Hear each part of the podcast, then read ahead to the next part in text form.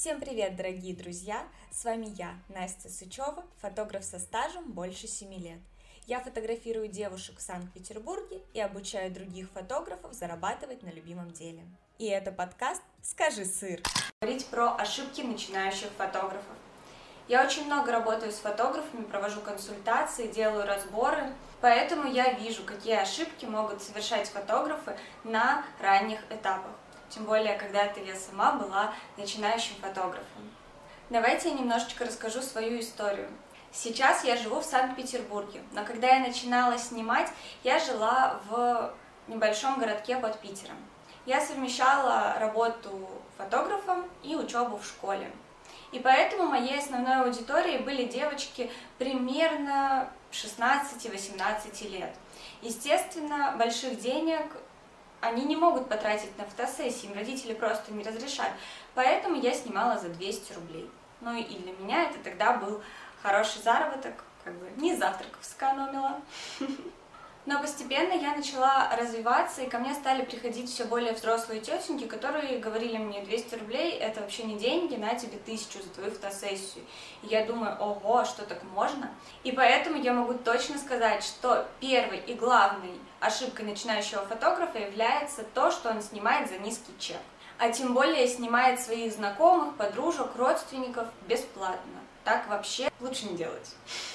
Вы можете поснимать месяц-другой за 100-200 рублей бесплатно, за отзыв, но не более. Не надо так работать годами. Смысл в том, чтобы получать деньги за свой труд. Работа фотографом – это такая же работа. Вы тратите время, силы, ресурсы. Вы приезжаете не только на съемку, но и после сидите дома за обработкой фотографий. Вторая ошибка начинающего фотографа – это не пробовать все виды съемок. Вы не можете заранее знать, что у вас получится хорошо, что откликнется в душе, что вам понравится.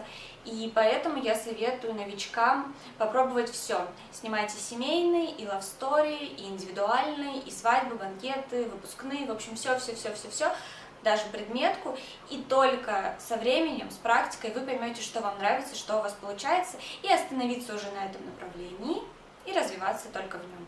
Допустим, я сейчас занимаюсь только женскими студийными фотосессиями. Третья ошибка – это то, что фотографы не развивают свою насмотренность. Вот они снимают в одном направлении и больше никуда не двигаются, не экспериментируют, не смотрят какие-то новые позы, ракурсы, цветовые решения это взаимосвязано и с тем, что фотограф не ищет свой стиль. То есть вот он как застрял в одном, так и делает однообразные фотографии. И со временем у вас просто у самих отобьется желание так снимать. Стиль еще важен с точки зрения узнаваемости. Если вы будете снимать так, как никто не снимает хотя бы в вашем городе, вас уже будут знать и к вам на съемки будут хотеть приходить. Также частая ошибка новичков-фотографов – это снимать в авторежиме, а не в ручном режиме. Я так сама долго снимала, почти три года, и мне было ок, но потом я поняла, что это не профессионализм, и больше возможностей открывается, когда вы снимаете в ручном режиме. Отсюда также вытекает то, что фотографы не умеют правильно кадрировать. Могут обрезать пол руки, пол локтя или вообще вот что-нибудь такое изобразить. Неправильное кадрирование идет вместе с тем, иногда, что фотограф неправильно ставит модель, неправильно выбирает позы и ракурсы. Да, позированием у нас занимается не только модель, но и фотограф. Наша задача с вами раскрепостить модель и сделать так, чтобы она была в кадре красивой.